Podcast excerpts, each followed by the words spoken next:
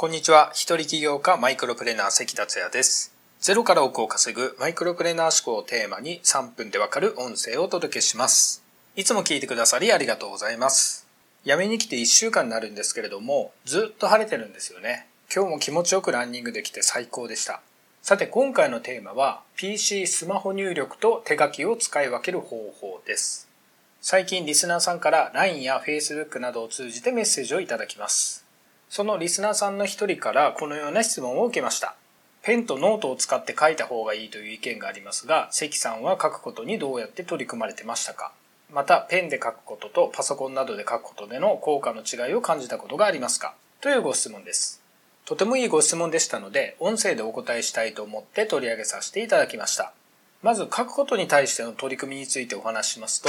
僕は2005年からブログとメルマガを書き始めました。ライティングスキルなど学ばずにいきなり PC に向かって書き始めてました。とにかく発信したいという一心で自分の気持ちをありのまま書いてたんですよね。もちろん当時の記事はブログに残ってますので読み返すことができるのですが、今よりもストレートな言葉を使ってます。なかなか恥ずかしい内容もたくさんありますね。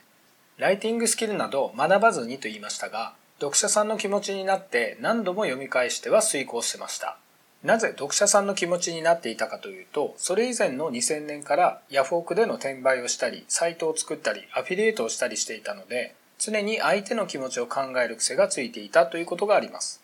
ライティングのテクニックも当然大事ですが、読み手の気持ちを考えることはもっと大事です。最初はなかなか客観的になれませんが、経験で積み上げていってました。ということで、ブログ、メルマガ、ウェブサイト、LP などのコピーライティングなど、インターネットで発信することは全て PC に向かって書いてきました。なので PC に向かっていても普通に頭が働きますし、デジタル発信をするわけですから、PC に書く方が効率的ではありますよね。効率的ということであれば、PC に向かっている時は頭の中は効率的に働いている感じがします。なお、人によっては記事をスマホで書くブロガーやライターさんもいます。日頃何を使って文字を入力しているかの習慣が大きいかもしれませんね。とはいえ僕もアナログの部分は多くあります。25年前に起業した時は PC はなかったので当たり前ですがノートにメモを取ってました。そして自分で名付けた書き殴りノートというアイデアや思いついたことを A4 のノートに手書きで書いてました。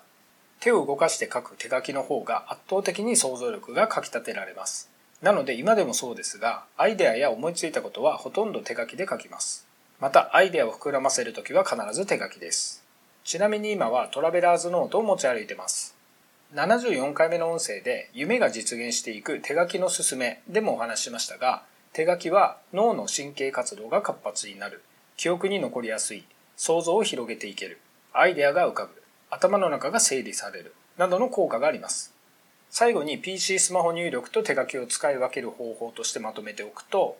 デジタルコンテンツの場合は効率的に PC、アイデアや想像をかき立てるときは手書きということになりますね。お役に立てたら嬉しいです。今回はリスナーさんの質問に答えさせていただきました。すべての質問にお答えできるかはわかりませんけれども、音声の感想など何でも結構ですので、LINE や Facebook などお気軽にご連絡いただければと思います。今回は以上になります。それではまた明日。